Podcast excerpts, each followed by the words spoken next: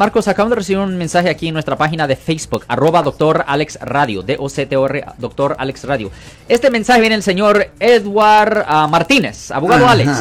Si una joven de 17 años empuja a un niño de 2 años, ok, y se golpea la cabeza, ¿pueden presentarle cargos? Ah, yes, sí le pueden presentar cargos. Es una violación del ah, Código Penal sección 242, que es de agresión. Si ah, el niño sufre daño grave, hasta le pueden presentar un cargo adicional por causarle daño grave. Hasta puede ser un cargo de asalto, que es una violación del Código Penal sección 240. Cada uno de esos cargos conlleva una pena potencial de hasta seis meses en la cárcel del condado. Y si la víctima sufre daño grave, hasta lo puede convertir, hasta lo pueden convertir en una felonía, que es un delito grave que conlleva una pena potencial de hasta tres años en prisión. So, y para los juveniles no le van a dar prisión como adultos, pero todavía pueden servir ese tiempo en la cárcel juvenil, Marcos.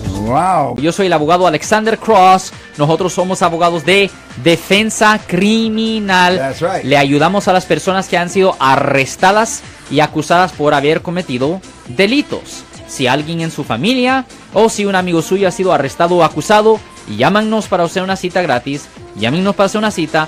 Ese número es el 1-800-530. 1800. Estamos aquí en toda la área de la Bahía.